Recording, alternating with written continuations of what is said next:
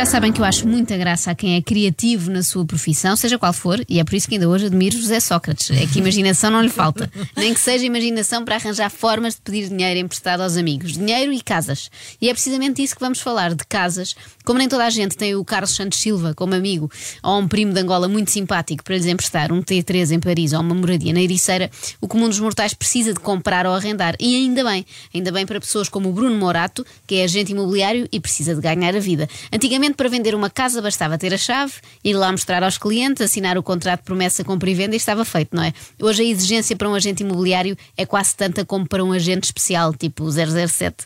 Numa altura em que há um cartaz da Remax em cada esquina, um anúncio da Era também em cada janela, um cartão da 121 em cada caixa de correio, é preciso ser muito inovador para chamar a atenção no meio disto. E o Bruno conseguiu, porque no outro dia eu deparei-me com este vídeo épico. Se a tua urbanização for posta à prova, como é que se vai comportar? Bem, não há maior prova que esta e a Portela pensa que a vai vencer. O quê? Não te interessa? Podes não gostar, mas 186 espaços comerciais abertos ao público, 3 farmácias e 4 carreiras de autocarros são atributos que não se devem ignorar. Uma espécie de Guerra dos Tronos versão 2.0. Isto porque o trono é um móvel, não é? O passo seguinte é esta guerra de imobiliário, guerra de edifícios. Eu já estou a imaginar a malta da Portela a esta hora no carro a vibrar e a torcer pela sua equipa. Mas quem será o adversário? Ah, mas a Malva Rosa também veio e não se deixe intimidar. Tem seis restaurantes no top 15 do Conselho, zona comercial, dois grandes supermercados e cinco parques infantis para a pequenada brincar. Não se via um confronto destes desde que acabaram aqueles anúncios da Ferry que opunham a população de Vila Riba a agentes de Vila Barra. Lembram-se disto? Na hora de lavar a louça, os espanhóis veem-se aflitos para se livrarem de toda a gordura. Os Vila Barro lavam com detergente vulgar, têm muito que esfregar. Mas este ano, os de Vila Riba vão usar o nosso Ferry, o milagre anti-gordura.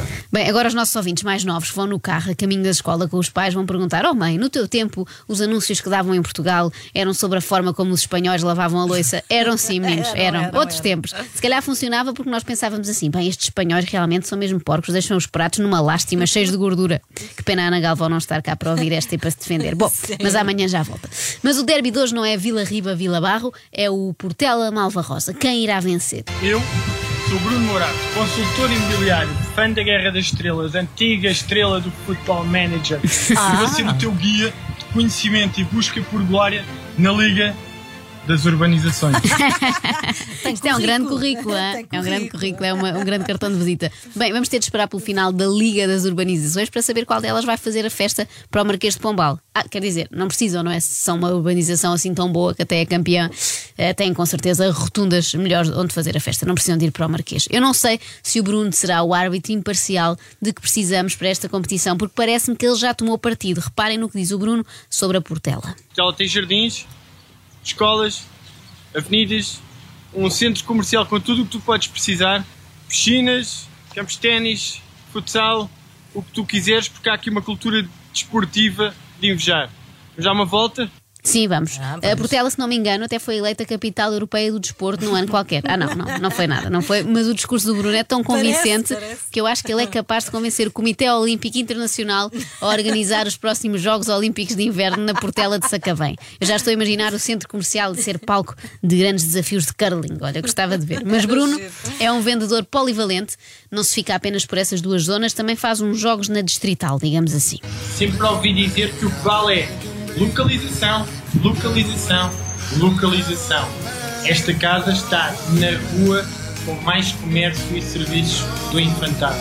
Estavas a ir bem, Bruno. Realmente é importante ter em conta localização, localização, localização. Mas se é no infantado, não há localização que valha. Isto é só para enervar os ouvintes do infantado. Amanhã Sim, já tenho aqui Joana. à porta uma espera de habitantes do infantado indignados. Mas vão sentir-se bem aqui, porque também estamos na buraca, não é muito melhor.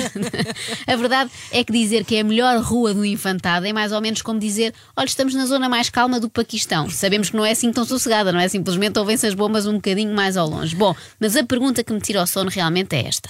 Pergunta que fica para sabermos quem é o rei dos planos urbanos da Zona Norte de Lisboa 2019-2020 é quem será o mais regular?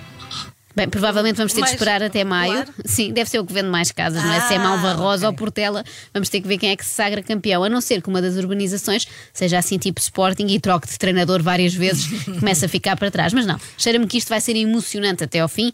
E por falar em cheira-me, eu deixo um conselho final, cortesia do Bruno, para quem tem animais de estimação e quer vender a sua casa. Apanhem o número 2. O número 2 foi posto aqui. Apanhem-no.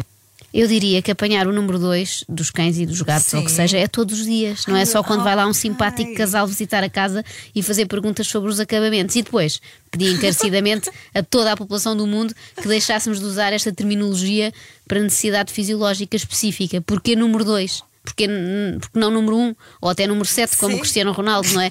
Quem é que decidiu a ordem de importância destas necessidades? São questões que eu deixo para refletirmos todos nesta segunda-feira. Ok, vamos refletir sobre isso. Acorde com a Joana, a Ana e a Carla. Às três da manhã. Na Renascença.